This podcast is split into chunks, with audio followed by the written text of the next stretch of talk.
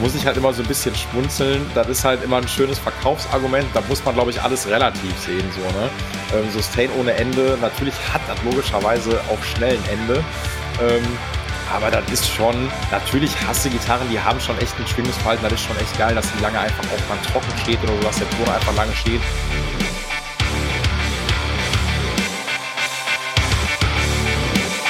Hallo und herzlich willkommen, meine Lieben, zu der Bandshow, dem Szene-Podcast für deine Metal- oder Hardcore-Band.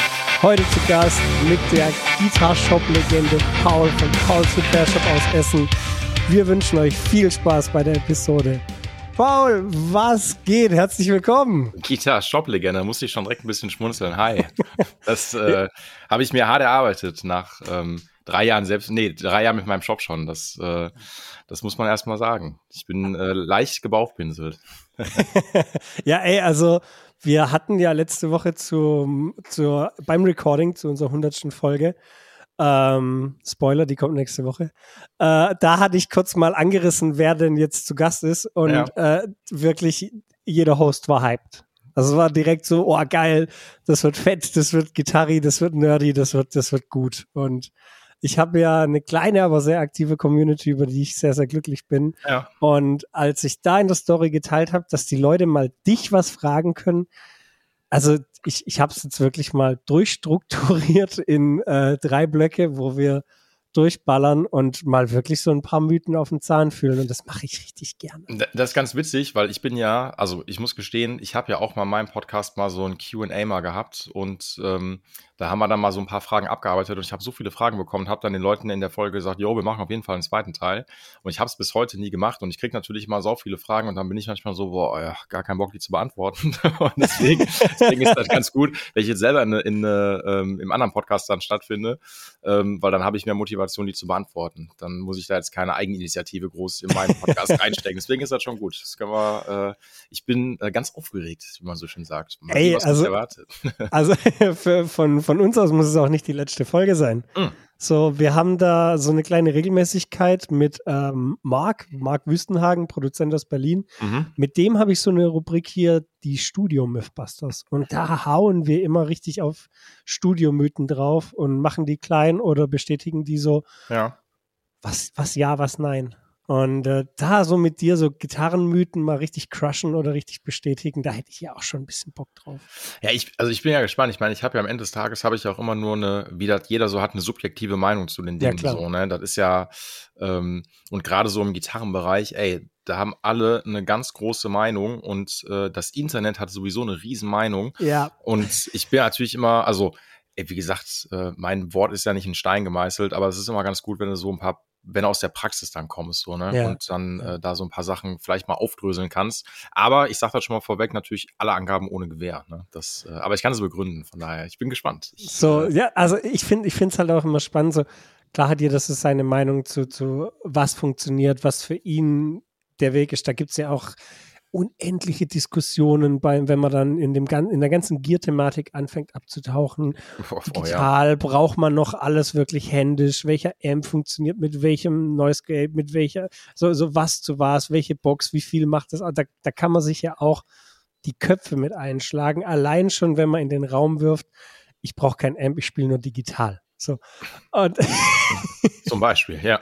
Zum Beispiel. Und da jetzt einfach mal mit dir drüber zu quatschen, so ein bisschen gitarrenmäßig das Ganze gestaffelt, habe ich Bock und deswegen jumpen wir direkt in den ersten Block rein. Und mhm. zwar, macht das wirklich Sinn? Und da die erste Frage, ist es sinnvoll, sich die Gitarre geil einstellen zu lassen? Auf jeden Fall. Und, am, am besten natürlich auch nur vom, äh, von Paul's Repair Shop. Ähm, Ganz klar, Punkt, gibt es nichts weiter hinzuzufügen. Nein. Äh, boah, da muss ich, glaube so ein bisschen Aufklärungsarbeit leisten, weil ähm, ist halt ultra oft so, dass die Leute, äh, ich sage jetzt mal zu uns in den Shop reinkommen, äh, wir sind ja mittlerweile zu zweit, und ähm, dann halt, keine Ahnung, Gitarre ist neu, irgendwie neu aus irgendeinem Online-Store gekauft. Äh, nehmen wir jetzt mal die großen, ob es jetzt Thomann oder Music Store ist. Und ähm, dann guckst du dir halt an, so wie das Werksetup ist. Und das Werksetup ist in der Regel, sagen wir es mal so, meistens halt extrem beschissen so, ne? Und äh, viel so Seitenlage, ähm, Hälse arbeiten halt immer, weil die Leute dürfen halt nicht vergessen, ähm, ich, ich hole jetzt weit aus, ne? Also du, du unterbrichst mich, wenn Alles, ich irgendwie zu viel nein, quatsche. nein, oder nein, so, nein, ne? nein. Also Äh, ga- ganz, ganz, ganz wichtig. Du hast Background-Infos, die ich wäre glücklich, wenn ich, wo ich vor 15, 16 Jahren mit dem ganzen Quatsch angefangen Jo. hätte, einfach mir einen Podcast hätte anhören können und ein bisschen schlauer gewesen wäre über Gitarren-Setups, Einstellungen etc. Also Okay, dann, nee, dann, schieß also, los. Okay, okay, dann, äh, dann, dann setz dich da direkt weiter an. Also das Ding ist halt, ne, die Dinger kommen, wie gesagt, in der Regel, da muss man jetzt ein bisschen differenzieren, ähm, welchen Preisbereich wir uns jetzt bewegen. Aber in der Regel, wenn du die im großen Store letztendlich kaufst, der Thomann hat vom Modell XY so und so viele auf Lager, äh, der Store letztendlich auch und die kommen aus dem Hochregallager und dann gehen die halt in der Regel meistens direkt weiter zum Endkunden. Ähm, ein Hals arbeitet eigentlich immer, te was Temperatur angeht. Die Dinger kommen aus Übersee, die werden eingelagert und dann gehen die, wie gesagt, weiter. Ähm, und in der Regel ist es auch so, ob wir jetzt im Western-Gitarrenbereich sind oder im E-Gitarrenbereich, die meisten Fun kommen mit einer zu hohen Seitenlage, weil die Gitarre schnasselt ja und äh, das finden die Leute immer extrem ungeil, wenn die Gitarre zu viel schnasselt. Deswegen lieber die Seitenlage ein bisschen nach oben setzen und so weiter und so fort. Ähm, dann sind da noch die Werkseiten drauf. Äh, Griffbretter sind meistens total ausgetrocknet. Und deswegen ist es schon geil, einfach die Gitarre, sobald die da ist, auf sein Setup erstmal einzustellen ähm, und die vor allen Dingen auch so ein bisschen spielgerecht zu machen. Da muss ich aber auch sagen, natürlich, klar, wenn du das Ding jetzt aus irgendeinem kleinen, coolen Shop am Ende des Tages hast, dann, wenn die Jungs da oder die Jungs und Mädels, die so einen Shop betreiben, wenn die das natürlich dann auch irgendwie drauf haben, dann stellen die die eigentlich dann meistens mit vorher ein. Also ich habe ja auch lange im Gitarrenladen gearbeitet ähm, und bei manchen Pompen haben wir das natürlich auch gemacht. Das ist aber auch am Ende auch eine Preisfrage. Aber ich kann eigentlich pauschal sagen, wenn ihr euch eine Fender Mexico gekauft habt, nimmt die und geht direkt zu Post Repair Shop oder nein, in den Shop eures Vertrauens und lasst die einmal vernünftig fertig machen. Ähm, Punkt. Also eigentlich aus Erfahrung kann ich schon fast sagen, fast egal, weil auch wenn ihr jetzt irgendwie sagst, immer, das ist hier eine Gibson oder Fender für so und so viel 1000 Euro oder sagen wir mal irgendwas im Bereich vierstelliger Bereich, Ja. 1000 bis 1500, das heißt am Ende nichts. Also Ja. das, ich habe leider, also ich, ich klinge da immer so total, ja, pragmatisch und so ein bisschen unemotional. Ähm, aber am Ende ist es halt eine riesige maschinelle Produktion, so, ne? Und natürlich hast du so ein Hangtang da dran, äh, wo dann irgendwie nochmal so Endkontrolle oder sowas ist. Ähm, aber wie gesagt, es heißt nichts. Da wird einfach sau viel irgendwie voreingestellt und irgendwie klar wird jeder Bund einmal gecheckt, dass der jetzt irgendwie nicht hochgekommen ist, aber selbst da gibt es irgendwelche äh, Schlampigkeiten, wenn das nicht richtig geprüft worden ist. Ähm, und deswegen, ich würde einfach mal aus dem Bauch raus sagen, ey, zu 95 Prozent definitiv eine neue Gitarre erstmal fertig machen. Western-Gitarre sowieso, weil die Dinger kommen in der Regel immer mit einer viel zu hohen Seitenlage. Da ist immer noch Luft Also- nach unten. Das ist immer so. Also bei, bei, bei Western Clan finde ich aber auch, ich habe so eine Ibanez hier bei mir im Raum hängen. Ja. Als ich mir die neu geholt habe, vom. Feeling her war das wie so eine Slide-Gitarre. ja, genau. Also völlig geisteskrank. Ja, und da ist, da ist meistens dann der Hals schon total äh, durchgehangen. Ja, ja, und dann war auch völlig ausgetrocknet. Äh, Also, genau, äh, genau wie, wie ich so halt sag, so, ne? Und Ja. ähm, das ist aber auch, wie gesagt, ich meine, ähm, boah, ich weiß nicht mehr, wann ich das letzte Mal im Music Store war. Ist auch schon ein paar Jahre her, einfach mal um zu gucken, was die haben, weil wir da irgendwie einen Köln-Ausflug gemacht haben oder so. Hm. Ähm, aber mir wurde zum Beispiel gesagt, ob, ich weiß nicht, ob es stimmt, dass wenn du jetzt im Store zum Beispiel bist und sagst jetzt, du hättest gerne die und die Gitarre, die du halt irgendwie angetestet hast, dass du dann nicht die und die Gitarre bekommst, sondern halt eine neue aus dem Hochregallager. Und bei so einer Geschichte bin ich einfach komplett raus, weil ähm, es geht jetzt nicht darum, dass du gehst ins Schuhgeschäft und ziehst jetzt irgendwie den Schuh an, der an der Wand gerade steht und dann geht der Verkäufer, die Verkäuferin nach hinten ähm, und holt dann quasi einen neuen, frisch verpackten, finde ich das völlig in Ordnung. Aber im Instrument denke ich mir, ich will genau das haben, was ich gerade gespielt habe, weißt du? So. Ja. Und ähm, weil da ist die, klar, je nach Preisbereich ähm, ist die Streuung vielleicht nicht ganz so groß, aber ey, dieser Begriff Montagsware, der ist einfach total oft am Start. Dann hast du einfach Pech und kriegst halt irgendwie aus dem Hochregallager was richtig Beschissenes. äh, ey, total. So, ne, wo du denkst, Alter, was, was ist hier passiert? Weil am Ende, wie gesagt, ähm, den Zahn musste ich mir auch irgendwie selber dann ziehen, als ich meine ersten Jahre im äh, Gitarrenladen hatte, dass all das, dieses Craftsmanship, was halt hinter den meisten, sagen wir mal, auch amerikanischen Herstellern letztendlich ist, ey, was Fender zum Beispiel oder Gibson, das ist einfach Fabrikarbeit und da wird extrem viel produziert. Also wenn, wenn du es jetzt noch auf einem industrielleren Zweig sehen möchtest, diese ganze ESP, LTD-Geschichten, alles aus Japan, die knallen ja solche Stückzahlen raus. Ja, klar. das ist, also es ist halt auf, irgendwo auch halt schon wirklich auf die Massen ausgelegt und dass da halt mal was durchrutschen kann und so. Also ich kenne es von mir selber. Äh, alle Gitarren, die ich, die ich habe und die ich hatte, waren mindestens einmal komplett beim Setup und ja. sind einmal eingestellt worden am Anfang immer selber gemacht oder oft selber gemacht, auch vor Touren, halt sich immer ein bisschen mehr angeeignet, ein bisschen mehr ausprobiert und halt auch mit dem Gitarrenbauer meines Vertrauens, dann noch aus Heilbronn. Ja. So, ey, zeig mal, wie das und wie, was machst du denn da und so, weil es mich halt interessiert hat. Ja. Und ja. Ähm, aber es war halt immer was anderes, wenn er sie hatte und wir dann irgendwie ein Studio oder weißt du, Geier. Das war immer geil. Also ohne Scheiß, man unterschätzt es ein bisschen, gerade auch wenn sie halt dann wirklich bunt rein, oktav rein, weißt du, also, also es gibt mehr als rein Leerseite und zwölfter Bund. Und ja. deswegen, das sind auch Sachen, wo es bei mir mit dem Know-how aufhört. Und wenn das aber einer drauf hat und du spielst halt dann was ein und es klingt halt alles nice und intone und es ist halt wirklich was anderes. Deswegen Gitarre einstellen lassen. Alter, ja, vor, vor, allen Dingen auch, wenn du auch, also keine Ahnung, sagen wir mal, bist jetzt hier ähm, äh, du holst dir eine geile Metal-Pompe. Ähm, ja. Ob das jetzt irgendwie von LTD, ähm, was gibt's noch, Schecter oder was auch immer, oder auch Ibanez, keine Ahnung. Ja, Wenn ja. das jetzt nicht gerade eine Serie ist, die schon von Werk aus, sagen wir mal, auf mindestens auf D gestimmt ist oder sowas, und du willst aber noch tiefer gehen, dann kommt das Ding in der Regel eigentlich irgendwie, wie gesagt, neutral auf E-Standard eingestellt, mit irgendwie 9 auf 42er Werksseiten. Ja, am ähm, besten noch eine Bariton. Äh, genau, äh, genau, will ich mit einem ultra dünnen Seitensatz drauf, so, ne? ähm, und dann fängt schon damit an, wenn du jetzt aber sagst, ja, aber ey, ich spiele eigentlich in C-Standard ähm, und noch tiefer oder keine Ahnung. Ähm, und dann haust du da die mega dicken Seiten drauf und du stellst das Ding dann. 68er äh, Seiten, ja, der genau Hals, so, ne? der kommt dir gefühlt äh, entgegen. Genau so, also der hängt sich einmal richtig durch, so, ne? Sattel platscht schon oben fast, weil die Seite viel zu dick ist, so. Und ja. wenn du das halt dann nicht einstellst, dann muss man sich nicht wundern, dass das Ding am Ende auch unspielbar ist, so, ne? Ja. Und ey, wie gesagt, ich mache mich ja gar nicht über die Leute jetzt lustig, die dann reinkommen. Ich sag dann einfach so, dass, also dafür sind wir ja da, das dann noch fertig zu machen. Ähm, aber alleine deswegen schon so, ne? Weil ja. du, ähm, klar, wenn du jetzt eine Custom-Gitarre irgendwo bestellst, ähm, ähm, dann sagst du natürlich dann der Company in dem Fall, yo, ich hätte die gerne so auf den Satz eingestellt, auch in, mit dem Setup ja, und dann wird das so gemacht, so, ne? Ähm, aber wie gesagt, sobald schon halt irgendwie was, gerade auch, ey, da bin ich auch ein super Fan von, ähm, wenn du als blutiger Anfänger oder Anfängerin dir halt eine neue Gitarre letztendlich holst, ähm, das Ätzendste ist es doch, mit einem uneingestellten Instrument halt irgendwie seine ersten Steps so zu machen, so, ne? Und mit einer Seitenlage, die eigentlich viel zu hoch ist, das, ähm, du, du machst dir ja unglaublich schwer und ja, genau. verstehst nicht mal warum. Äh, e exakt so, ne? Ich meine, klar, man darf jetzt nicht vergessen, so, der Anfang ist halt immer ultra schwer so, ne? Ich vergesse ja, das manchmal gerade, wenn du halt irgendwie schon seit über 20 Jahren Gitarre spielst. Ähm, aber trotzdem ist der Anfang immer ultra schwer. Und gerade wenn du, also wie gesagt, der erste Abfuck-Griff äh, irgendwie F-Barré, ähm, oh, den, ja, genau so, ne? Äh, da weißt du einfach, wie assi das früher war. Das, das Üben mit so einer uneingestellten Voll. Lagerfeuergitarre, äh, ey. Zum, zum Beispiel so, ne? Und deswegen, ähm, definitiv. Also, das ist auch, das, also ich, ich diskutiere da jetzt auch gar nicht, wenn da Leute ja. reinkommen und dann jetzt dann sagen, so, ja, aber die ist doch neu.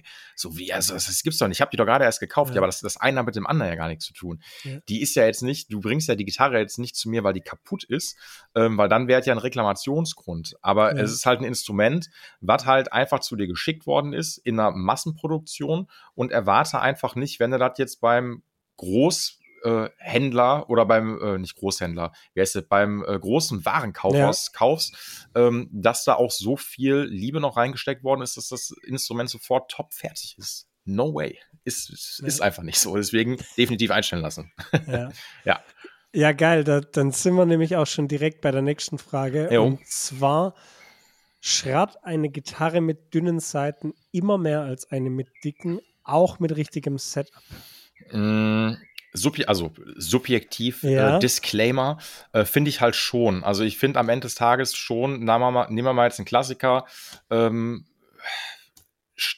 nehmen wir mal eine Strat mit ihrer ja. Mensur ähm, und 9 auf 42er Seiten. Äh, viele finden das immer extrem angenehm zu spielen, klar, weil du hast einen super dünnen Seitensatz Aber umso flacher du letztendlich die Seitenlage machst, gerade im Bassbereich, also Bassbereich sprich E, A und D-Seite, Ja. ähm, dann scheppert das Ding einfach mehr, weil du hast natürlich weniger Seitenzug. So, ne? Ähm, wenn du jetzt sagst, du nimmst, was weiß ich, selbst ein 10 auf äh, 46 oder wie es im Bassbereich noch dicker, dass du 10 auf 52er nimmst bei dem Standard-Tuning, Ja, ja. dann kannst das Ding schon flacher machen, schnasselt natürlich einfach nicht so mehr, weil du mehr Seitenzug am Ende des Tages Also, hast. also gen genau den, den, den String Out, gen äh, die, die Seitendicke, den 10 auf 52, den spiele ich auf meiner Les Paul. ja, so. Ne, Und ne, also ja. alles, alles darunter fühlt sich für mich auch total komisch an. Also ich weiß, dass ganz viele so, Stevie Ray Vaughan hat ja nie dicke Seiten gespielt und weiß der Geier, da gibt es ja auch zig Ja, die- Meinungen ja, dazu. genau. Aber ah, fühle ich nicht, weiß ich nicht. Also, mm, Ey, äh, ey, am Ende ist das ja, ey, das ist ja, das, da, also wie gesagt, Seiten ist ja eine unglaubliche krasse, ähm, wie heißt das? Äh, also Feeling halt. Also Genau. Ich, ich, hatte, ich hatte es auch schon mit meiner, mit meiner Siebensider, da, da waren wir auf A Standard Ja. und da habe ich 68 auf 11. jo. Und das, Mhm. das waren halt schon Abschleppseile, also es war halt für die rechte Hand schon krass. ja, aber ist ja der 11 auf 68er ist ja dann eigentlich auch schon Bariton, ne? Das ist ja, Ja, ja, äh, ne? ja, ja. Nee, aber du hast Also ja, ist auch, war auch eigentlich ein Baritonsatz. Ich glaube, das war irgendwie 14 auf 68 irgendwie so. Ich habe dann eine 11er dazu gekauft und habe dann so, weil ich halt wollte, dass es richtig Feedback hat, dass, dass es nur knallt und anstrengend ist. Und mh, am, am- Ende ist das Äh. ja, ey, für die Leute funktioniert es dann am Ende des Tages. Ich habe da, Ja. ach, als, ich, als ich noch bei Musikshop Axel gearbeitet habe, vor Jahren, ähm, da haben wir mal für einen Kunden damals, der wollte eine Sir haben, das war eine Custom Order. Mhm. Ähm, nee, oder was? Ich weiß gar nicht, ob es ein Custom Order war oder ob wir einen im Laden hängen hatten. Auf jeden Fall wollte der die auf S, nee, Quatsch, auf D-Standard, einen ganz Ton tiefer mit 9 auf 42er Seiten. Ähm, und einer Seitenlage, die halt ultra flach ist und am besten, dass sie nicht schnasselt. Da habe ich gesagt, das, es Nee. geht, es, ganz einfach, es geht, ich mach dir das, also wenn das dein Satz ist, also ganz klar. Ähm, ja, aber so, aber letztendlich heißt es geht nicht so, ne? Aber das Ding ist halt am Scheppern bis zum geht nicht mehr so, ne? Und Ja, ähm, das darf man einfach nicht vergessen so. Und ich meine, gerade wenn wir jetzt irgendwie im Bereich, äh, sagen wir mal, Les Paul Mensur sind, bei 628 Millimetern, ähm, die eh halt ein bisschen kürzer ist als zu einer Strat. Ähm, deswegen, also es gibt ja mittlerweile, äh, ich finde es, also was heißt ganz geil, ist halt cool, dass du die Auswahl hast. Es gibt jetzt gerade von Ernie Ball ähm, oder auch Dadario ähm, halt immer noch mal so, so spezielle Tension-Sätze, dass du nicht mehr, also sonst war die Faustregel eigentlich immer, ganz grob gesagt, sagen wir mal, du spielst auf einer Stratmensur, nimmst dir jetzt mal einen Standardsatz von 10 auf 46, wo der Zug relativ ausgewogen ist, was so der Regular-Satz letztendlich ist. So, Mhm. ne?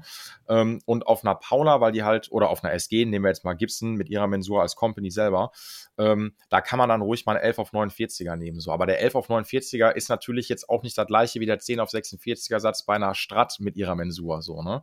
Und da gibt's mittlerweile aber auch, glaube ich, halt irgendwie sowas wie 10,5 ähm, Ja, dann ja. auf 48 und so, also dass man sich dann dem schon so ein bisschen dann nähert. Aber ich kann halt schon festhalten, auch mit einem vernünftigen Setup. Ähm, ich mache es halt immer so, wenn die, ähm, wenn ich eine Strat oder welche Gitarre auch immer mit einem äh, 9 auf 42er Satz einstelle, ähm, dann mache ich den den Diskantbereich, den kannst du am Ende, also Diskantbereich halt immer äh, E1, B oder H-Seite oder G-Seite, Mhm, mhm. ähm, äh, die Diskantseiten, die kannst du natürlich so flach einstellen. Ähm, ich nehme immer den Indikator dafür, dass die hohe E, die E1, ab Ja. dem 12. Bund, dass du die quasi über den Ganzton jeden Bund wegbänden kannst, ohne dass die Seite abstirbt. Und da ist es am Ende, finde ich, nur eine Feeling-Sache, weil du hast natürlich mit einem Neuner-Satz, ähm, hast du viel weniger Widerstand, so, ne? Und ähm, du brauchst unglaublich wenig Kraft, wenn du auch noch einen flachen Griffbrettradius hast mit 16 Zoll, wie der Ibanez zum Beispiel hat, ähm, dann kannst du das Ding so wegbanden, so. Äh, alles kein Ding. Da kannst du es schon ultra flach machen. Ähm, beim Bassbereich, dann mache ich den nicht so flach. Also einfach damit die Seite noch ein bisschen, einen Ja. Ticken noch frei schwingen kann. Damit kann man das so einen Ticken rausholen. Ähm, aber ansonsten, wie gesagt, umso dünner die Seiten sind mit einer flachen Seitenlage, umso mehr scheppert das Ding. Ganz einfach. Ja. Das ist so. Ich, also ich, ich habe es bei mir ganz, also vor Jahren irgendwann mal angefangen, immer wenn ich dann am Einstellen war und für mich so ein Setup gesucht habe. Ich habe halt echt so, so, weil am Anfang, ich wollte irgendwas, woran ich mich festhalten kann, Mhm. gerade, gerade beim Einstellen.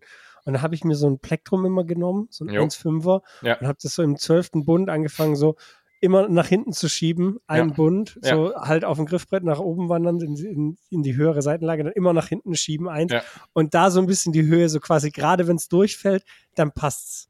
Ja, genau. So, und das waren Also- wirklich so, so ganz, ganz, ganz am Anfang. Und das hat, das hat mir aber halt ultra die Sicherheit gegeben, so nach dem Motto, ich kann mich selber kontrollieren, ich mache irgendwas richtig oder ich mache irgendwas. So. Ja, du, du, hast zumindest, du hast zumindest so einen groben Richtwert. Da muss ich aber auch gestehen, ja. ich muss da, äh, da, da zitiere ich gerne mal den Olli von Session. Ähm, äh, ich weiß nicht, ob der, äh, da ist ja so ein Session-Mitarbeiter, der immer die ganzen Produktvideos für die gemacht hat. Ähm, und der hat auch immer quasi mal dann gesagt, so wie er seine Gitarren einstellt. Und der hat irgendwie von dann, glaube ich, weiß es nicht, entweder auch irgendwie so ein 1 mm Pleck genommen und hat das genau äh, zwischen B und E-Seite am 12. Ja. Mond geschoben und gesagt, das muss hängen bleiben und so flach stellt er die immer ein. Es hatte dann ganz oft den Umkehrschluss, dass dann Leute halt im Shop gekommen sind und gesagt haben, ja, aber ich habe die jetzt genauso eingestellt wie der Olli von Session und da kommt trotzdem kein Ton raus. Das und war nämlich bei mir das Session-Video. Also safe, safe. So, ne? Und ich meinte dann auch so, ja, aber der Olli von Session, der spielt dann auch Gitarren, die das, aber das, man kann das nicht verpauschalisieren, ja. so, weil man muss schon sagen, das ist, das muss man aufs Instrument einfach abstimmen, so. Ja. Du kannst nicht irgendwie eine Fühlerlehre oder sowas nehmen ähm, und die am 12. Bund hinhauen und dann sagen, okay, ich will meine Seitenlage jetzt unter Millimeter letztendlich haben. Ja. Das ist ein Zusammenspiel welchen Griffbrettradius hast du, wie sind die Bünde vor allem abgerichtet, ähm, sind die Dinger gepleckt oder halt nicht ähm, so und das ist, wie gesagt, das ist ein Zusammenspiel aus mehreren Komponenten und da geht, also ich finde es okay, wenn du ein Schema F hast, um dich erstmal so ein bisschen zu orientieren, so, ne? Genau, also es, es muss ja immer noch, ich habe dann auch bei, bei, ganz vielen Sachen, die ich, ich habe halt ultra viel rumprobiert. Ja. Also wirklich und immer wieder und war halt nicht happy und geguckt, und wie lang ich einfach mir, oder wie, wie viele Seiten-Companies ich durch hatte. Ja ich kann es dir gar nicht sagen. Ich bin jetzt wieder bei der Dario. Davor habe ich ewig lang Ernie Ball, davor Dean Markley, davor äh, die GHS-Boomer und weißt du, Geier, alles Mögliche irgendwie durchprobiert. Jo. Und für mich war halt auch immer wichtig, was, was, was will ich mit der Klampfe? So, wo will ich mit der Klampfe hin? Wenn ich mit der live irgendwie auf der Bühne, der Darius. Wenn ich mit der ins Studio gegangen bin, dann irgendwas, was vielleicht ein bisschen langlege, ja, langlege Elixier oder Elixier, ja, genau, genau, diese Nano-Web habe ich ja, dann genau. gezockt.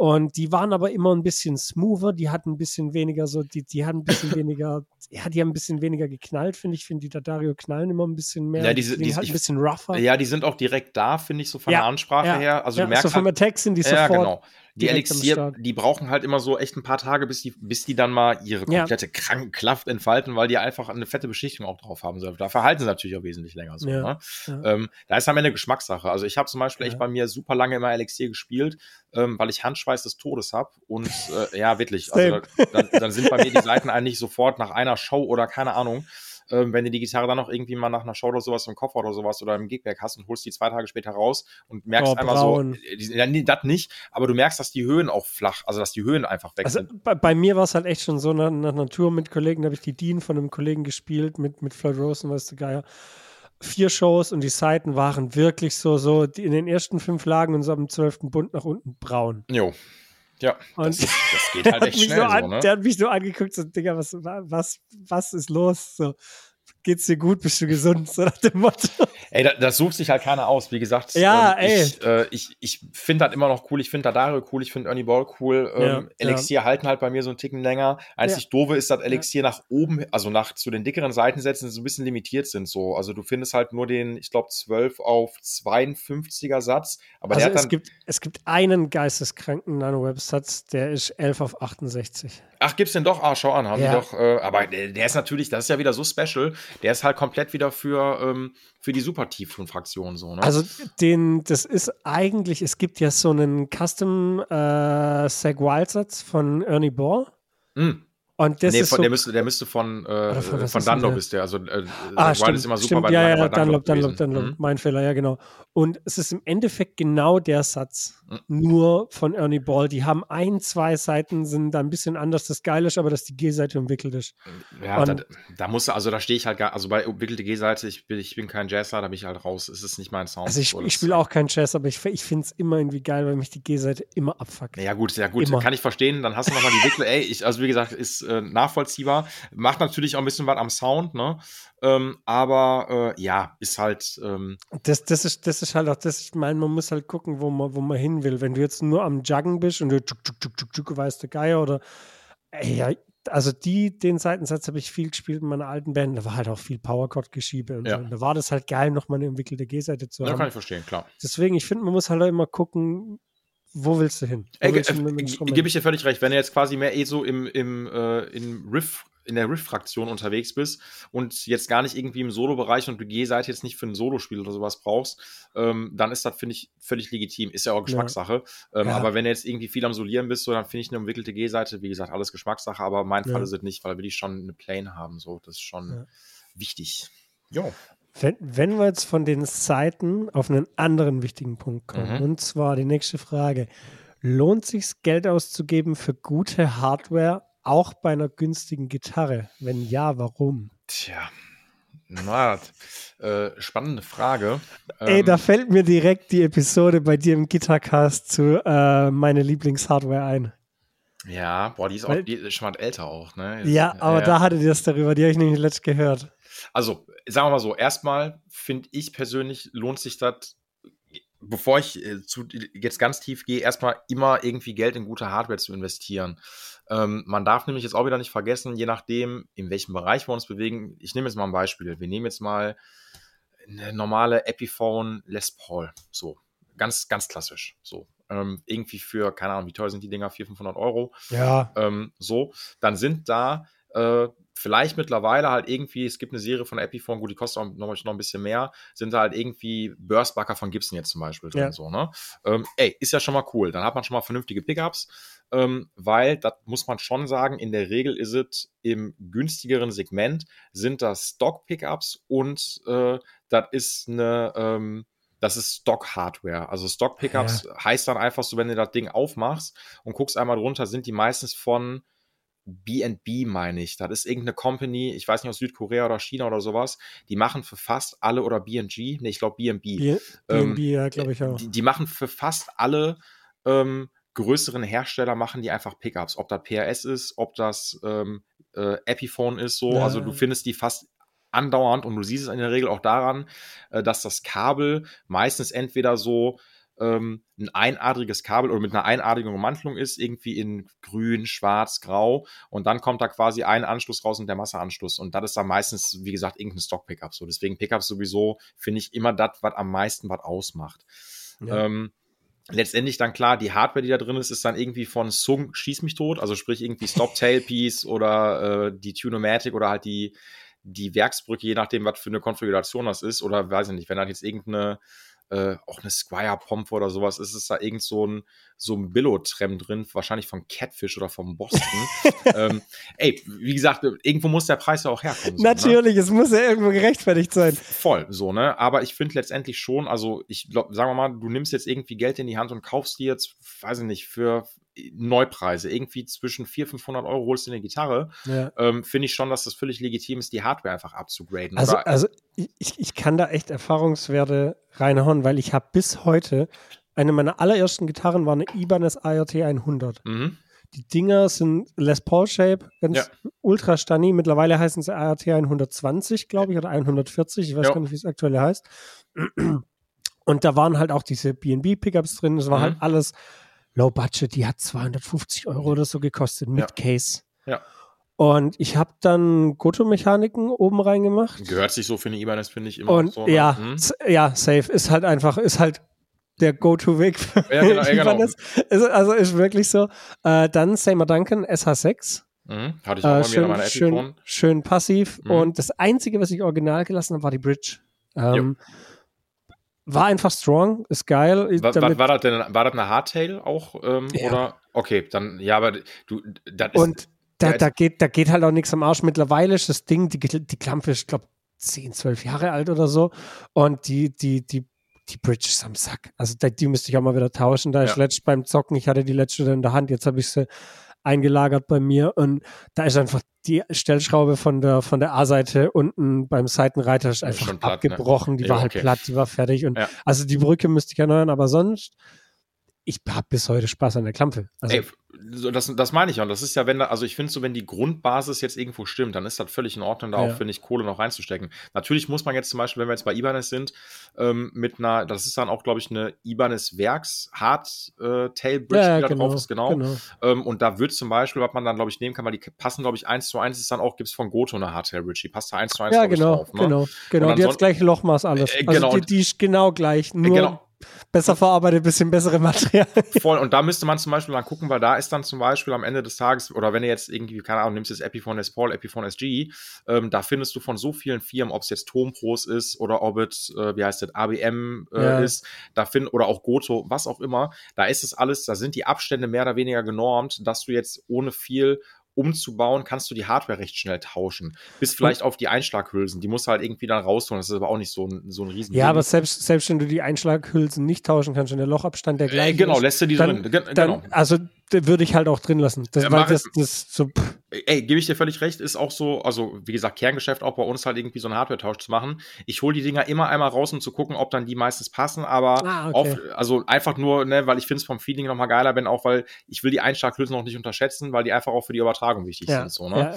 Ja, ähm, aber gebe ich dir völlig recht, am Ende ist dann der Aufwand, wenn du jetzt zum Beispiel sagst, oft ist es leider so, dass dann die neuen Einschlaghülsen, also meistens bei den Fernostinstrumenten, ähm, dass die wirklich so, ey, lass es 0,10 Millimeter oder was auch immer, ähm, die sind, also nicht ein paar Millimeter, aber die sind wirklich ein Itzen zu klein, dass die einfach, dass die nicht richtig im Holz sitzen. Ah, okay. Äh, so, und dann, was machst du dann? Willst du jetzt einmal die. Ja. ja. Ja, ja, vor allen Dingen ist das Ding dann lose da drin, so, ne? Und dann ja, denke ich ja. mir so, okay, ähm, was willst du jetzt machen? Klar, du kannst jetzt auch den harten Weg gehen und holst dir das passende Tonholz in Anführungszeichen und machst die Löcher einmal zum Boss neu. Ey, dann musst du dem Kunden aber natürlich auch mehr in Rechnung stellen, so, ne? Ähm, und dann lasse ich meistens die alten auch immer drin. Natürlich sagst du das den Leuten dann, ähm, die meisten sagen ja. Einschlaghülsen, die haben gar keine Ahnung, was das ist. ähm, nein, aber du sagst das dann ganz transparent und alles ist cool. Ähm, aber wenn du jetzt, ja, wie du schon gerade auch sagtest, wenn du jetzt zum Beispiel sagst, ey, du hättest gerne auf deiner Ibanez ähm, Hardtail, würdest jetzt gerne irgendwie, weiß ich nicht, eine Hipshot ähm, oder eine Schallerbrücke drauf machen, ähm, oder richtig freaky, machen wir eine Evertune rein. Ey, zum Beispiel. ja, ey. Da, da fängst du schon damit an, so klar, wenn die Strings True ist, die Abstände für die ähm, Einschlaghülsen für die Seitenführung, die sind in der Regel genormt. Ähm, aber die Befestigung für die Grundplatte, die musst du halt dann, also da musst du die Löcher entweder versetzen, musst die alten Löcher zumachen, auch kein Hexenwerk, aber das ist nicht mal eben so. Ja, da musst du die Brücke nochmal neu ausrichten und so, ey, alles kein Ding. Ähm, aber das musst du einfach, da musst du halt dann Bock drauf haben. Aber, um die Frage nochmal so mit einem Punkt zu beantworten, finde ich, wenn die Substanz irgendwie da ist und du vor allen Dingen auch Bock auf das Instrument hast, ähm, dann macht das Sinn. Ich bin aber auch fair und ehrlich, wenn ich halt irgendwie Leute halt dann da habe und die bringen mir wirklich das das Ding, wo ganz andere Sachen nicht stimmen, so, ne? Dann sage ich, dann sag ich meistens auch, ey, nicht böse gemeint, aber es lohnt sich echt nicht so, weil ja, ähm, ja. Äh, lasst das lieber. So, es sei denn, da hängt immer, also ich unterscheide immer ähm, oder ich, es gibt immer bei einer Instrumentenannahme, wo die Leute was verbessert, repariert, restauriert haben wollen, ist immer auf der einen Seite klar der wirtschaftliche Aspekt ähm, und natürlich auch der emotionale Wert, der an dem Instrument hängt. So, ne? Ähm, aber du kannst auch Sachen, wie gesagt, irgendwann ist auch gut, muss man auch ja. dazu sagen. So, ne? Ähm, man muss, also wie gesagt, Evertune ist ja nochmal was ganz, ganz anderes, ähm, weil da geht es, glaube ich, am Ende des Tages, aber ich, ich kann mir vorstellen, dass bestimmt eine Evertune-Frage nochmal kommt. Ähm, ja. Ah, ne, äh, dann machen wir das später. Aber Evertune ist, wie gesagt, das ist ja, da geht es nicht in dem Fall um Hardware-Tausch, sondern geht es darum, hast du Bock, die, ähm, die Gitarre grundlegend zu verändern. So ja, also, ne? also das ist so, wenn man es, wenn, ähm, ich sehe es mit Instrumenten immer so, so ein bisschen wie so Tuner mit ihren Fahrzeugen. Man kann alles Mögliche machen. Es hängt ein sehr emotionaler äh, Wert dran. Und so, wenn man jetzt sagt, hey, ich möchte die Brücke tauschen oder ich möchte die, die äh, äh, Hardware an der Kopfplatte tauschen, ist so andere Felgen drauf machen. Kann man theoretisch auch selber. Ja, genau. Geht schon irgendwie, aber wenn man sagt, jo, ich würde jetzt gerne von einer Hardtail auf eine Evertune, da muss einmal das komplette Fahrwerk und der Unterboden raus, weil da ändert sich einmal komplett alles. Ey, guck mal, es ist genau das, so ein passendes Ding gerade, weil ähm, ich habe ja einen 190er Benz und Hatte ich auch mal einen 2-4er? Äh, herzlichen Glückwunsch, ich habe nur einen 1-8er. Ah, okay, ähm, aber trotzdem ne, geil. Also, geil. Ah, ey, schön. Ne, so, und ich habe den natürlich aus erster Hand quasi von meiner Tante dann übernommen und so. Und mhm. ähm, der ist jetzt wirklich seit fünf Wochen in der Werkstatt. Ähm, Ach, fuck, ist der immer noch? Ja, aber nee, aber ich kriege ihn jetzt übermorgen wieder. Ich habe vorhin einen Anruf okay. bekommen. Ähm, und also ich mache das ganz kurz, aber es ist, also ich habe mich da jetzt so lange jetzt, oder ich so viele Gedanken schon drüber gemacht, aber es ist genau ja. das gleiche, weil ich jetzt gerade so ein bisschen mehr, also ich mache auch so ein paar Veränderungen an der Karre, äh, weil der hat jetzt ein H-Kennzeichen und alles ist, also ne, alles cool. Ja, ja, ja. Und jetzt wollte ich quasi, weil ich auch schon, klar, das Ding ist, das ist ein altes Auto, aber ist halt eine geile Mercedes-Qualität. So, ja. ne? Die Dinger sind eigentlich unkaputtbar und fahren bis zum geht nicht mehr. Und mit seiner Motorlaufleistung von irgendwie 180.000 gerade, die der runter hat, ist das nicht so. Äh, genau, gerade mal frisch eingefahren. ähm, aber ich habe eine Zeit lang immer nur quasi das machen lassen, wenn was akut kaputt war. So, und ich hatte echt schon echt elementare Schäden dran gehabt. Steuerkette ist einmal gerissen, Zylinderkopfdichte war kaputt und dann bist du schon, ja, so, das geht halt richtig ins Geld. So, ne? Ja. Und jetzt habe ich den einmal abgegeben, weil ich jetzt, eigentlich ist es fast eine Motorrevision gewesen, ähm, weil ich einmal, wie das viele 190er haben, dass der Motor nicht vernünftig läuft. Irgendwie hast du im Leerlauf immer irgendwelche Schwierigkeiten, ähm, ja. gibt komisch Zwischengas, dann ist der am Klackern und bla und bla und bla. Ey, da wurde jetzt so viel dran gemacht, ne? Und ich lade jetzt auch knapp 3000 Euro dafür durch. Und das ist genau das Ding jetzt. Am Ende denke ich mir, ey, krass, ich habe jetzt in den letzten Jahren, seitdem ich die Karre wirklich hauptsächlich fahre, habe ich so viel da reingesteckt. Da hätte ich mir auch keinen neuen 190er von kaufen können. Nein, aber du hättest mehr, das Auto kaufen Natürlich, können. genau, so, ne? Klar. ne? Ganz genau, so. Aber das ist das Ding, ich habe halt Bock auf die Karre, so, ne? Also ich, also ohne Scheiß, ich finde das Ding, ich habe echt lange gebraucht, mit dem warm zu werden, aber mittlerweile ist das so, ich will diesen scheiß 190er Benz einfach haben und der soll fahren wie Butter, so. Ey, ne? ich, also sowas, sowas fühle ich halt so krass, weil, also ich habe eine 30 Jahre alte Harley. Geil, hm, jo. So, und ja. das ist so genau die gleiche Baustelle und da steckt halt so viel Liebe und Herzblut drin ja. und alles Mögliche und da, da, also nicht jede Entscheidung dieses Motorrad betreffend war logisch nachvollziehbar. Definitiv nicht, aber ich bin trotzdem froh, dass ich sie getroffen habe. Ja, und vor allen Dingen muss man, da, ey, da muss man auch sagen, zum Beispiel, der kam mal mein Mitarbeiter, der hat echt Plan von Autos so. Und ich habe das mhm. nur so bedingt so. Ne? Und ich meine, ich mittlerweile durch die ganzen Reparaturhistorien weiß er auch schon, okay, das ist kaputt, bla und bla. Ja, ja, ja. Ich bin auch in so 190er-Gruppen drin.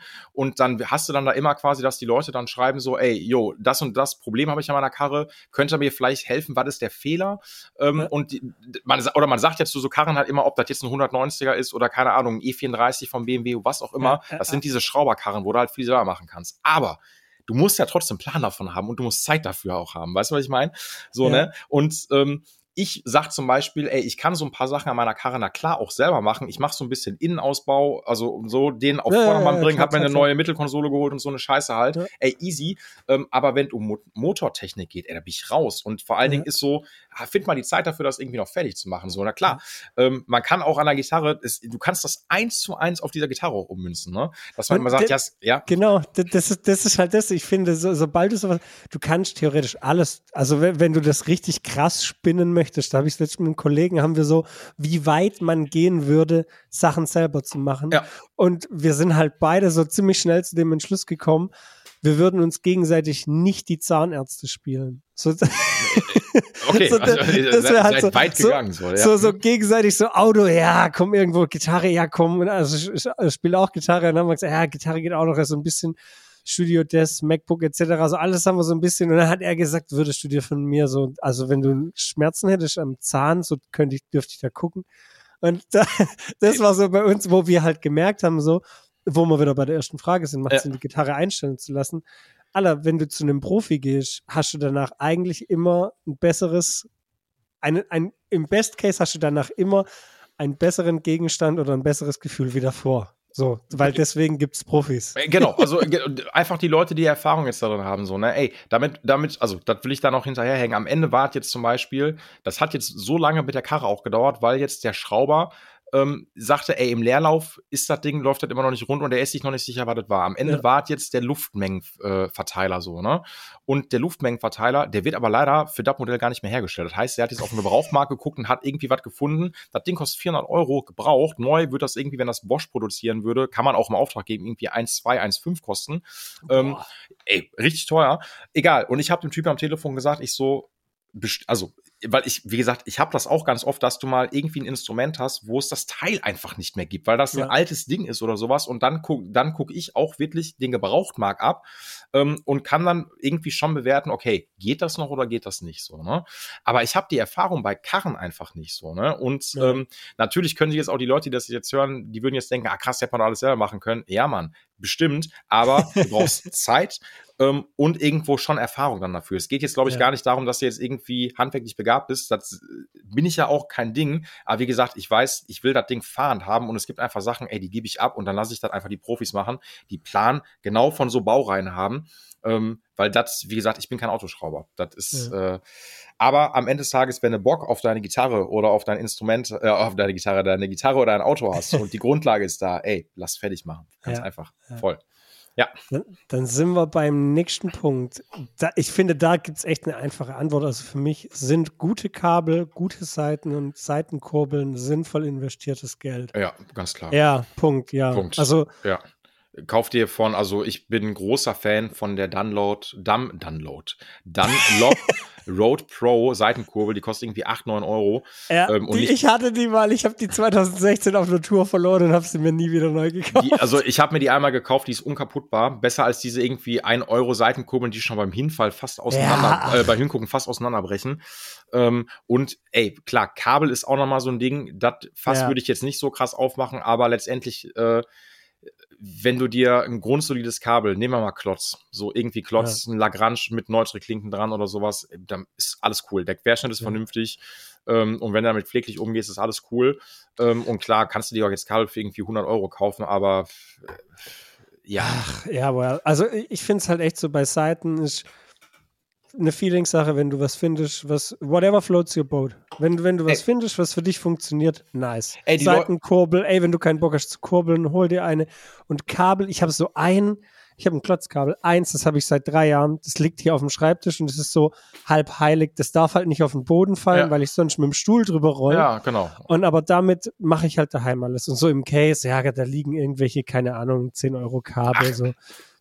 Ist ja, ist ja auch in Ordnung, ist ja Verschleiß ja. so, ne? Ähm, aber wie gesagt, da finde ich, also die, ich habe auch voll viele Kunden, die dann immer sagen, aber nicht so, so günstige Seiten drauf machen und so, dann denke ich mir, ja gut, ein Dadario-Satz äh, kostet halt einfach nur irgendwie so zwischen 7, 8, 9 Euro. Ja, aber ist geil. Ist, äh, genau, also mehr musst du für Seiten, nee. wenn du was Vernünftiges haben möchtest, gar nicht ausgeben. Da hast natürlich auch die Leute, die sagen dann immer so, ja, wie pro Seite? Ich so, nein, nicht pro Seite. ja, Wäre schon ein bisschen teuer, ne? Auf der Boah. anderen Seite, ey, auf der anderen Seite, wenn ich glaube, wie ist das beim Geigenbogen oder sowas? Ähm, ja, ja Geige, auch, ist, äh, Geige ist so geisteskrank so teuer. Geigen, so der Bogen, wenn du den dann irgendwie so bespannen musst und so, das ist richtig teuer so. Ne? Aber wie gesagt, Gitarre ist halt echt ein sehr rudimentäres und einfaches ja. Instrument.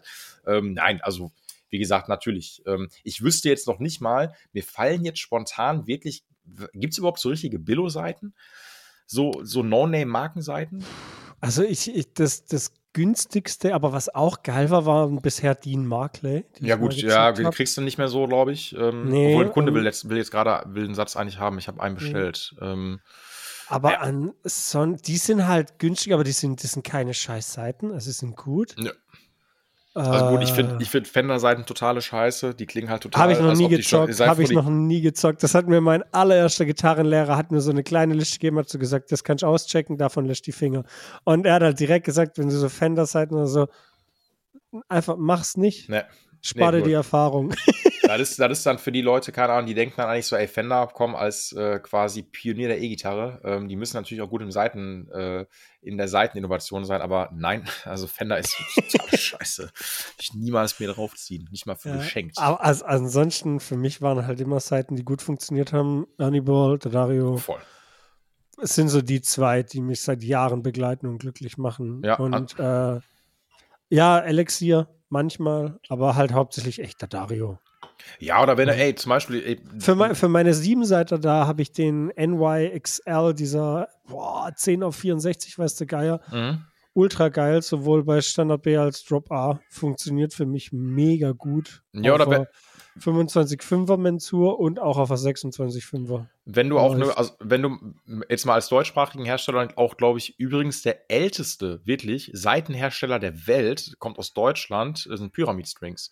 Ähm, Ach ja, stimmt. Äh, Kaminski hat auch ein Endorsement. Grüße ja, genau. Aus. Und die machen zum Beispiel auch, das ist halt echt cool, ähm, auch so, also ich glaube, die haben, äh, da muss ich so ein bisschen, ich habe das in irgendeiner Podcast-Folge mal gehabt, äh, dass ich mal gesagt habe, ich habe ähm, äh, schlechtere Erfahrungen mit Pyramid-Seiten gehabt, ähm, weil ich aber gar nicht damit meinte, dass ich sagte, dass die Company scheiße ist, sondern ich habe, glaube ich, mal zwei Sätze gehabt, die der Lars drüben hatte, die schon recht lange irgendwo rumgelegen haben. Ähm, und da ist weil da hat immer die A-Seite, wenn du die leer gespielt hast, und ich habe die frisch aufgezogen, mhm. ähm, hat die extrem komisch mit, also die hatten ganz komischen, ganz komische Obertöne gehabt.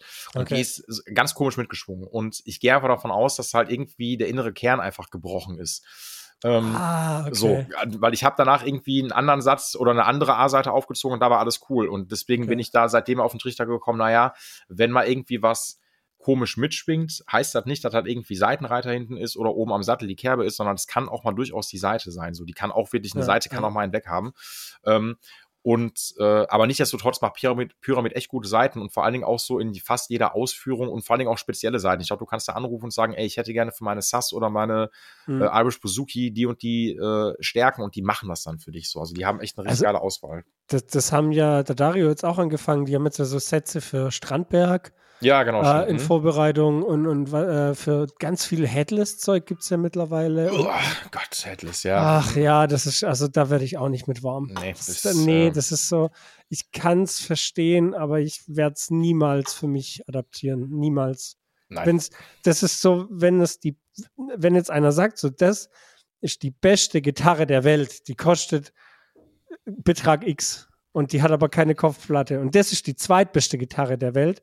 Die kostet doppelt so viel, aber hat eine Kopfplatte, ja, würde ich ne, die zweitbeste für doppelt so viel Geld nehmen. Voll. Also würde ich auch, also ich bin da, bin da so krass bei dir, ne? Ohne Scheiß. Also dieser Headless-Hype, Alter, wer, wer hat den wieder ausgegraben? Ich ähm, weiß, also ich, ich kann es ja verstehen und das Instrument ist stimmstärker und und und und weißt du gar, was mich ultra interessiert, sind so Multiscale. Also mhm. da, da, da bin, habe ich bisher noch nicht angezockt, will ich unbedingt in die Finger kriegen. Jo. Aber Headless, ne. Nein. Also ich muss, ähm, ich hatte jetzt letztens eine da gehabt, äh, das war die Hydra von äh, Mayonnaise oder Mayonnaise, ich weiß immer noch nicht, wie man das ausspricht, ja, aber ich meine Mayonnaise, ne? Ja, genau. Ähm, und ey, die klingt natürlich echt cool, Gottes Willen. Ähm, ich, auch eine Strandberg, auch schon ein paar Mal da gehabt. Die sind halt echt klein. Ähm, aber die sind von der Verarbeitung dafür, dass die nur designed in Sweden und made in, ich weiß nicht, Indonesien sind oder sowas, äh, sind die echt cool. Also um Gottes Willen. Also ja. klingen wirklich und die haben auch diese echt prallen Hälse, weil die gefühlt erstmal so super kantig sind. Die hat, ach, ich komme jetzt nicht mehr auf den, auf den Namen. Ähm, die haben das auch patentieren lassen. Die haben halt ein spezielleres Shaping, dass das fast wie so ein kleiner, wie so ein kleiner Kasten schon fast ist, weil erstmal ja, auf dem, ähm, auf dem ersten Blick so aussieht wie, was ist das denn? Ja. Ähm, aber fühlt sich echt gut in der Hand an. Ähm, aber wie gesagt, ich, aus optischen Gründen schon, also tut mir leid, würde ich lieber Keyboard spielen, bevor ich mir, eine, äh, bevor ich mir links, ja wirklich, also ja, komplett raus.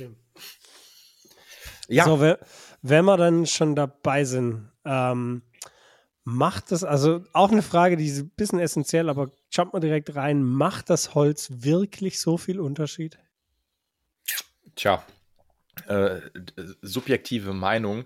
Ähm, so, also ich, ja und nein.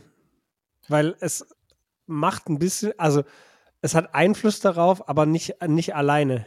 So. Also ich sehe es genauso. Ich würde jetzt dem, äh, dem Holz, also gehen wir mal erstmal, fangen wir bei der E-Gitarre an, äh, weil ich finde, beim rein akustischen Instrument versteht sich das von selbst. Also weißt du, ja, weil, also, also das ist klar, natürlich. Ähm, da macht vor allen Dingen auch beinahe, wenn du jetzt eine, eine ob du eine Klassik oder eine Western-Gitarre nimmst, ähm, da macht ja nicht nur das Holz was aus, klar, welches Tonholz du letztendlich nimmst, sondern auch welche Verstrebung du irgendwie unter der Decke hast, ähm, ja, genau. wie groß das Schallloch ist. Wie, groß, die, genau, wie groß ne? ist, wie, wie, groß, ja, einfach. Die ganze, die ganze Statik und äh, ja. äh, die ganze Konstruktion der Gitarre so, ne? Und ja. natürlich gibt dann am Ende, du kannst zum Beispiel je nach, ähm, je nach Verstrebung oder Verbalkung, die du unter der Decke hast, kannst du natürlich auch den Frequenzton auch mitbestimmen, so dass du halt mhm. sagst, so, ey, so in den, in der Richtung bewegen wir uns jetzt hin. Ähm, und natürlich macht dann das Tonholz, finde ich, viel, viel mehr aus, äh, was, den, was dem Charakter der Gitarre natürlich dann noch angeht. Bei einer E-Gitarre natürlich irgendwo auch, ähm, aber machen wir uns doch nichts vor. Wenn du das Ding über einen fetten 100 Watt Verstärker spielst, ob das jetzt äh, ne, mit aktiven Pickups und Tube Screamer, und Noise exakt, genau so, ne? alles kaputt komprimiert so, ne? Dann äh, wird jetzt keiner irgendwie hinten in der in der in der letzten Oh, das hört man, aber sagen, dass, oh, die, dass die dass die ein ganz dunkles Walnuss von mir hat äh, unter ich, dem Top, wo das hört Wollte ich gerade sagen, da, ich höre von ich höre von hier höre ich auf jeden Fall, das ist echt nur Maple Cap, das ist keine massive Decke, das das das, das, fühlt man einfach. Das, das sagt ja kein Mensch so, ne? Ähm. Also, also ganz im Ernst, ich habe mir bisher eine Custom Shop bauen lassen mhm. und die hat aus einem, diese Esche mit einem Walnussfurnier und Topwood ist so Bird Eye Maple. Ja. Und ähm, das, der einzige Grund, warum die Esche ist, ist, dass sie leicht ist für die Bühne. Punkt. Ja. Deswegen ist die Esche.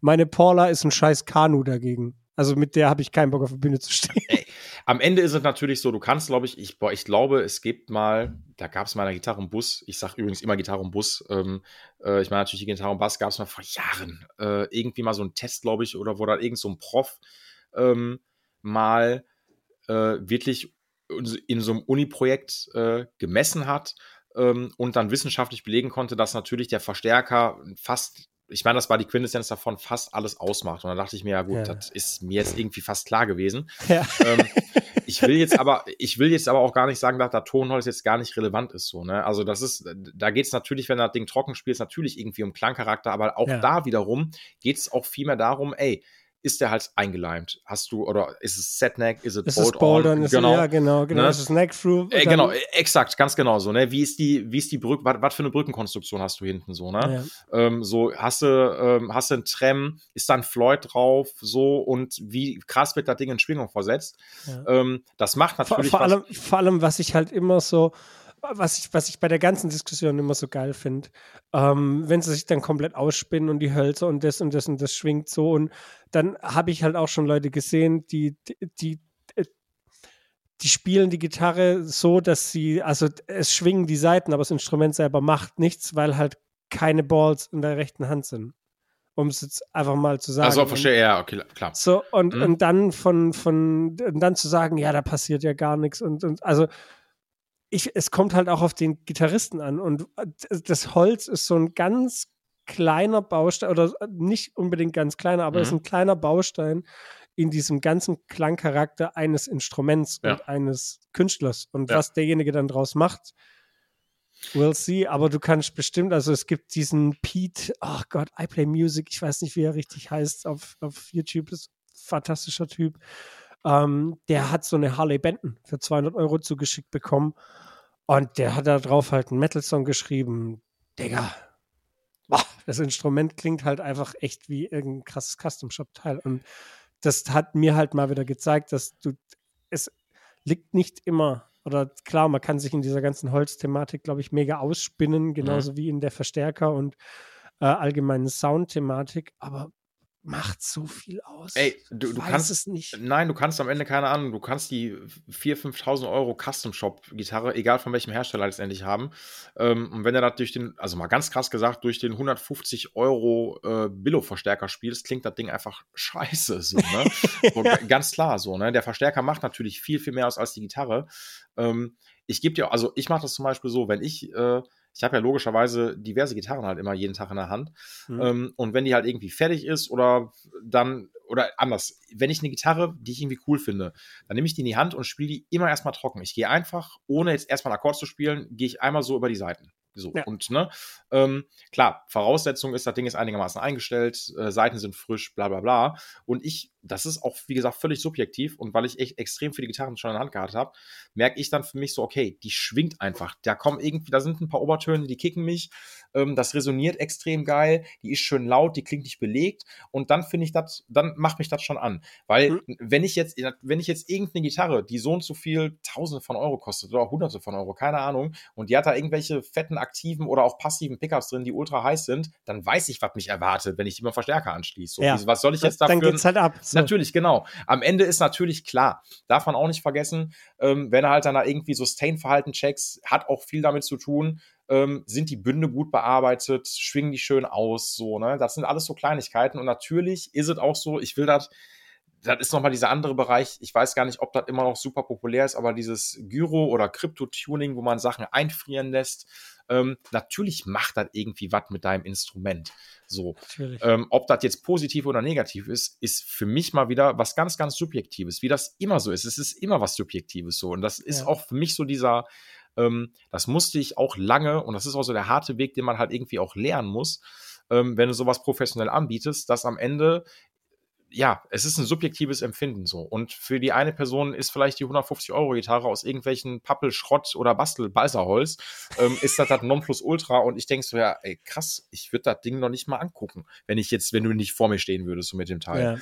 Ja. Ähm, und deswegen ist das wie, also, es macht natürlich schon was aus. Ähm, aber ich glaube, so in diesem E-Gitarrenbereich wurde äh, auch viel, klar, wenn du mit dem Ding jetzt irgendwie krasse Metal-Musik machst, wie du auch schon gesagt hast, ist das eher so ein bisschen unterzuordnen. Sag ich jetzt mal. Ja. Ich finde es nice, dass wir das so ein bisschen, also klar, die Frage macht Sinn, die ganze Thematik macht auch Sinn, aber wenn man jetzt, also sagen wir die Frage, ich weiß jetzt nicht mehr genau, wer sie gestellt hat, aber möchte sich jetzt zum Beispiel in irgendeinem Online-Shop eines großen Gitarrenbauers seine Gitarre konfigurieren und sitzt dann vor der Holzwahl. Hm, da, also sagen wir mal so, ey, davon kann ich mich gar nicht freisprechen. Am Ende finde ich schon, also ich habe das ja. Ich, also, weil, weil ich kenne das Gefühl halt genau so. Wo, weil da habe ich mich das erste Mal, davor habe ich mich so rudimentär mit dem Ganzen befasst. Da habe ich halt quasi, wenn mir eine Gitarre gefallen hat, optisch habe ich sie angespielt, wenn es mir beim Spielen halbwegs gut gefallen hat, dann habe ich mir die gegönnt und dann habe ich sie ja. entweder selber eingestellt oder habe sie einstellen lassen ja. und war dann happy. Ja. Und wenn ich gar nicht happy war, habe ich sie auf eBay Kleinanzeigen wieder verkloppt. So, Ey, erst, so, also, so habe ich es mit all meinen Gitarren in den letzten Jahren gemacht. So sehe ich, also ich sehe das auch so. Ich muss aber gestehen, ich fand das jetzt, äh, was du gerade gesagt hast, mit dem, wenn man irgendwie beim, vor dem Konfigurator steht und jetzt bei, man, das ist ja, du hast so viele Options teilweise ja. und wenn man da ja, nicht irgendwie ein bisschen krank. an die Hand genommen wird, dann, dann bist du einfach verloren. Ähm, da kann ich zumindest schon sagen, ich würde das einfach so machen, weil ich habe das auch gemacht. Ich habe auch, ich habe zwei Sirs, ich habe nur noch eine Sir, ich hatte mal zwei und ja. habe mir die auch konfiguriert. Ähm, beziehungsweise ich gucke natürlich halt auch irgendwie, wenn ich Bock auf eine Gitarre habe, so was, also ich, ist gar nicht so, dass ich auf die Tonhölzer nicht achte. Ähm, also äh, um jetzt direkt mal einzuhaken, was ich, ich, ich habe schon mehrere Online- Dinger, so, so Online-Shops so durch, wo man so einen Konfigurator hat und und mhm. und und. Ich finde es komplett unverständlich und traurig, dass es keines dieser Online-Häuser schafft, neben des Tonwood so einen Reiter zu machen, was die Eigenschaften von ja. diesen Hölzern sind und in welchen Genres die zum Großteil benutzt werden. Weil ja. das würde ganz vielen, also wenn, wenn, wenn das, dann hätte ich mir wahrscheinlich schon zwei Custom Shop mehr gekauft. Kein ja, Scheiß. Kein Scheiß. Einfach nur, weil mir diese Entscheidung so ein bisschen leichter gemacht werden würde ich will, also ich muss da, da muss ich, das muss ich vielleicht auch nochmal sagen, wenn wir, gehen wir mal grundlegend nochmal einfach so die Klassiker ähm, Strat und eine Les Paul. Ja. Ähm, man sagt ja immer so, ey, du kannst eine Strat klingen lassen wie eine Les Paul, du kannst aber eine Les Paul nicht klingen lassen wie eine Strat, so als Faustregel. Ähm, was natürlich auch bauweisenbedingt ist, äh, Les Paul wiegt natürlich auch ein bisschen mehr, ey, da sind natürlich auch zwei Hamburger drin.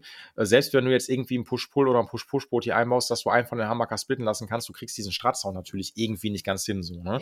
Ähm, ich würde aber trotzdem halt gucken, klar, wenn du jetzt irgendwie guckst, ähm, weiß ich nicht, du hast Bock auf den Sound von einer Les Paul, so, willst aber nicht die Les Paul Optik haben, ey, dann guck, dass du halt irgendwie vielleicht eine Stratform oder was auch immer Form ja. in Richtung gehst mit Mahagoni, Grundlagekorpus, dann ist da vielleicht noch eine Maple-Decke drauf, ähm, so Mahagoni-Hals, so, dann gehst du immer in Richtung zumindest von den Konfigurationen ja, her in genau. Les Paul, so, ne? Wenn genau. du, guck dir alle großen Metal-Brands an, nimmst du zum Beispiel BC Rich oder sowas, ne?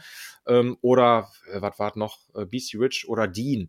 Das basiert ja. eigentlich, ist dann, eigentlich ist dann alles Les Paul in abgefahrenen, ähm, in, in abgefahrenen, abgefahrenen Shapes. Ganz genau. ja, Und aus, ganz also, genau. Ja, Punkt, ja. eine Dean, also die, das ist halt ja, nimm, nimm, eine, eine, nimm, nimm eine Dimebag. Oder so, eine ne? Dime, ja, ja eine so, Dime. genau. Das ist, das ist, äh, ob es jetzt früher Washburn, dann Dean irgendwann war, ähm, so am Ende basiert das alles auf einer Les Paul, so, ne? Und äh, dann hast du halt die Fatness, die du dahinter haben möchtest. Wenn du Bock irgendwie auf eine Strat oder sowas hast oder Ibanez, Ibanez ist eigentlich ganz oft klassisch Basswood, also sprich Linde, ähm, hast du ganz, ganz oft. Klar, wenn du jetzt bei den, bei den Heavy Fun bist, hast du auch All Mahogany. Oder guck dir, deswegen, nimm mal, nimm eine Jim Root, äh, Tele von, äh, von ja, Slipknot. es ja. ist eine Paula. Hat der nicht, ist das nicht eine Jazzmaster? Äh, ja, oder, gut, aber gut, ja, der hat ja, der hat ja, gut, der, hat, der, der, Ursprung Tele, der hat ja auch eine Strat und der hat, eine, hat jetzt auch einen Jazzmaster, aber eigentlich von der Konfiguration ist das Les Paul. Der hat einen mhm. kompletten, ähm, ist All Mahogany, eigentlich Les Paul Custom, mit Ebenholz-Griffbrett sogar noch. Ähm, und dann, klar, der hat zwei Humbucker da drin. Ähm, und bis auf die Brücken äh, aufhängen, aber ansonsten von der Konfiguration her, Mahagoni, Ebenholz-Griffbrett und zwei ja. Humbucker drin und ein Volume nur und ein Switch, das war's so, ne? Ja. Ähm, und das ist letztendlich so von der, das ist, es ist nur die Optik, die irgendwie nach einer Tele aussieht, so, ne? Oder nach einer Jazzmaster und einer Strat, aber ansonsten von den, von den Specs her ist das Les Paul. Ja, das, also apropos Jazzmaster, kann sein, dass irgendwie gefühlt jeder zweite Gitarrist gerade eine Jazzmaster irgendwo ja, herholt. Die, äh, das ist die, die Reunion. Die hat, die hat, die hat seit Jahren, wird die schon wieder so krass, die hat so eine, die ist die Renaissance der Jazzmasters, das ist unglaublich. Echt das, jetzt? Ja, also, ja, ja. Weil, weil das wollte ich dich auch fragen, ob mir das nur so vorkommt oder ob das wirklich so ist. Nee, aber also, also schon echt seit ein paar Jahren. Also ich habe auch echt? im Shop echt viele Jazzmasters wieder gehabt, so auch in, okay. in also vor allen Dingen auch so, ich meine, klar, Jazzmaster ist auch nicht gleich Jazzmaster, manchmal ist es ein Jazzmaster, eine Jaguar, Mustang ist nochmal was anderes. Mhm. Ähm, du hast ja bei den Jazzmastern nochmal noch, noch mehr Kippschalter zum Beispiel noch drin, dann hast du noch oben oh, einmal verstehe ich genau, dieses, dieses kleine Volumenrad noch da oben und so. Ähm, das ist schon, da ist schon ein bisschen was drin, aber die Jazzmaster ja. hat schon, äh, die hat seit ein paar Jahren, ist die, wird die extremst gehypt. Unglaublich. Ja. Also so, so ganz viele Puddies und so, da bin ich, ähm, weiß ich nicht. Mhm. Wäre ich auch nicht der Fan von. Ich finde irgendwie, es gibt so. Da, da gibt es doch diese, diese, ach, John Petrucci, Signature, klar, diese, wo so einen gefühlten halben Computer. Ja, das ist ein Computer hat. von. Ich habe einen, hab einen Kunden, der hat wirklich, ähm, ich, ich glaube, der hat eine Flatrate bei, äh, wie heißt das, äh, bei Music Man bestellt, weil ja. ich glaube, der hat fünf von den Dingern. Und die oh. hat er mal alle zum Service mal da gehabt. So. Und ähm, äh, ey, wie gesagt, ich Ach, kannst du mit, mit, also ich bin Music Man macht geile Gitarren, ich bin aber kein ja. Music Man-Fan, außer eine Eddie, eine Wolfgang oder so, die finde ich mhm, ganz cool. Mhm. Ähm, was wollte ich sagen? Ähm, auch mal eine Luke da gehabt, wie gesagt, die machen echt geil, also wie gesagt, richtig coole Dinger. Ähm, aber ansonsten, ich finde John Petrucci, du kannst mich mit Dream Theater bis heute, ich kann dir keinen einzigen Song von Dream Theater sagen, ist überhaupt Same, nicht mein Ding. Keine Ahnung. Ey, ist so an mir vorbeigegangen. Ähm, und dann halt das Ding von John Petrucci ist das erste Mal, dass ich wirklich ähm, manuell zu Rate ziehen musste, um zu gucken, okay, wie, also weil der hat, glaube ich, zwei oder drei Toggle-Switches da drin. Ähm, und dann erstmal gucken, okay, wie ist jetzt die Schaltung, wann läuft was, dann noch ein Piezo ja. eingebaut, dann hinten noch quasi, wirklich, wenn du hinten die, das E-Fach aufmachst, ähm, da habe ich zum KMA gesagt, ey, wenn hier jetzt was kaputt ist, dann brauchst du gefühlt wirklich ein Fehler-Auslesegerät, ähm, um zu gucken, okay, wo ist jetzt hier, wo ist jetzt die Fehlermeldung? Weil das Alter, ist, das ist ey, krass. Ich, ich war schon bei meinen Fishman Modern Fluence, da habe ich schon, da stand ich schon mit dem Manual da, wo ich Pickups getauscht habe und dachte, Alter, wollt ihr mich eigentlich alle verarschen? So, aber da kommen wir nachher dazu. Wir haben jo. nachher noch eine Pickup-Frage. Ja, okay. Ähm, wir sind aber bei der nächsten oder beim nächsten Punkt und zwar auch so ein bisschen wie Holz, aber beeinflusst die Art der Lackierung und die Dicke der Lackierung den Klang der Gitarre? Wenn ja, ab wann? Ab wann? Puh. Ab wann finde ich auch. Da müsste, ich, also, ab, da müsste ich ja nachmessen. So. Genau. Also, ab welcher Schicht, genau. Ab wie viel, so, ab, ab der wie viel Schicht Klarlack so. Ja. Also ich weiß, ab wann finde ich ganz schwer. So. Also ich sag mal so, das würde ich auch. Also ich habe schon Gitarren gesehen, da war ich davon überzeugt, dass es an der Lackierung lag, weil die halt selber im Keller gemacht wurde, dass ja. es halt komisch klingt. So. Aber Pff, ab wann? Nee, also sagen wir mal so, da kann ich, also da müsste ich, ähm, da würde ich mich auch nicht zu weit aus dem Fenster lehnen wollen, weil ich kann jetzt nicht genau sagen, ab wie viele Layer das dann, das, das habe ja. ich nie nachgemessen, wie viele Schichten du am Ende, wo man jetzt sagt, das ist die perfekte Schicht, weil ja. du brauchst ja schon erstmal, wenn du dich um eine Neulackierung oder um eine Lackierung kümmerst, du brauchst ja schon einen bestimmten Lackaufbau. Ich glaube, ja. da richtet sich das in der Regel danach, was für einen Lack du am Ende des Tages jetzt nimmst. Weißt du, was ich meine? Ob du ja. irgend so einen PU-Lack nimmst. So ähm, Hammerit Unterbodenschutz. Äh, äh, genau, ja, genau. Und, ne, Ey, alles schon gesehen. So, ne, und vor allen Dingen, ich kann aus Erfahrung sagen, ich habe mal, ähm, ach, vor zwei Jahren, also das war auch wirklich so ein, mach mal, probier das mal aus für einen äh, mhm. Stammkunden von mir, der hat so eine Epiform Prophecy gehabt ähm, und mhm. die soll ich mhm. mal komplett entlacken. Und seitdem war weiß ich, wie viel Lack, glaube ich, generell eine Epi, also die äh, ja. auf einer Epiphone drauf ist. Und das ist wirklich Tonnen, also wirklich Tonnen an also da, Lack. Ich, ich habe ja auch eine Epiphone, da wäre ich echt mal, weil das ist, ist so eine Paula, diese ähm, Matt Heavy mhm. Custom da von Trivium mit dem, mit dem die weiße, ne? Switch. Ja, ja. Äh, die mhm. schwarze, die schwarze. Ah, okay. Mhm. Und äh, da, bei der wird es mich halt echt interessieren. Weil so vom Sustain her und so ist die, also ich, ich feiere die übel. Ich finde die mega geil. Ich spiele die mega gern. Ja. Und, ähm, man, man, ja. da, man, darf da nicht vergessen, also wie gesagt, jetzt nehmen wir jetzt mal die Epiphone wieder oder auch irgendwie ja. Ibanez im, im bestimmten Bereich. Du siehst es daran, Klassiker, wenn halt irgendwie deine erste Gitarre, die ein bisschen günstiger war, äh, wenn die mal irgendwo gegengekommen ist und dann hast du irgendwie so eine fette Lackmacke, wo halt einmal ja. so der, der Lack abgesplittert ist und darunter ist das Holz, dann kannst du sehen, wie viel Layer da drauf ist. Und dann siehst du wirklich, wie viel Lack da wirklich drauf ist, bis du beim blanken Holz angekommen bist. So, ne? Man sagt ja natürlich irgendwie, wenn du jetzt Nitro-Lack oder sowas hast, äh, der Alte hat in Anführungszeichen mal mit seinen Gitarren Gitarren. Ähm, äh, doch der Alt hat quasi so ein bisschen mit der Gitarre mit, ey, ganz umgangssprachlich. Also wirklich, da bin ich jetzt ja. ganz vorsichtig und sage da jetzt nicht so, ähm, werfe jetzt nicht so Nebelbomben. Ähm, aber am Ende ist es so klar, das ist, glaube ich, schon so, wenn du jetzt halt irgendwie, keine Ahnung, nimmst dir irgendeinen PU-Lack oder was auch immer, ähm, und machst in deinem Keller halt irgendwie das dann, ey, das ist alles cool, ähm, aber das geht schon wahrscheinlich irgendwann ist, hast du den Schwingungstöter. Dann hast du das ja. Ding quasi so versiegelt, ähm, dass nichts mehr schwingt so. Oder nimm, ja. nimm, nimm zum Beispiel auch absoluter Klassiker, äh, wie sehr ich dieses Instrument einfach hasse, eine 70s, also CBS Strat, am besten noch, also halt 70er Jahre, ähm, am besten dann noch in so Natural Finish, die tonnenschwer sind, ey, da ist auch so viel Lack drauf, ne? Und die Dinger schwingen gar nicht. Natürlich, weil die Dinger auch tonnenschwer sind und ja. da Fender halt eh nicht die geilsten Gitarren gebaut hat. Ähm, Aber dann ist dann echt so, wo ich mir denke, okay, okay, ich weiß gerade nicht, was ihr für einen Lack genommen habt, aber das ist wirklich der Schwingungstöter schlechthin. Mhm. Beziehungsweise kann man auch sagen, ein anderer Kunde von mir, auch vor Jahren, äh, der hat mal selber ähm, seine Chrombrücke äh, von irgendeinem Buddy von sich schwarz lackieren lassen. So. Oh, einfach chrom lackiert. War er so schlau und hat es vorher noch abgeschliffen? Ich glaube nicht. Der hat einfach, glaube ich, dann nach schwarzen Lack drüber gehauen. Ey, das, das, Ding hat danach, also ich habe ich hab schon gesagt, ich meine schon so, als der mir das gebracht hat, ich meine so, ich glaube nicht, dass das Ding nachher, also dass das klingen nee, wird. So, ne? Und ey, das hat, mit. das hat wirklich, also das war gefühlt, also da, da hättest du auch Beton gießen können.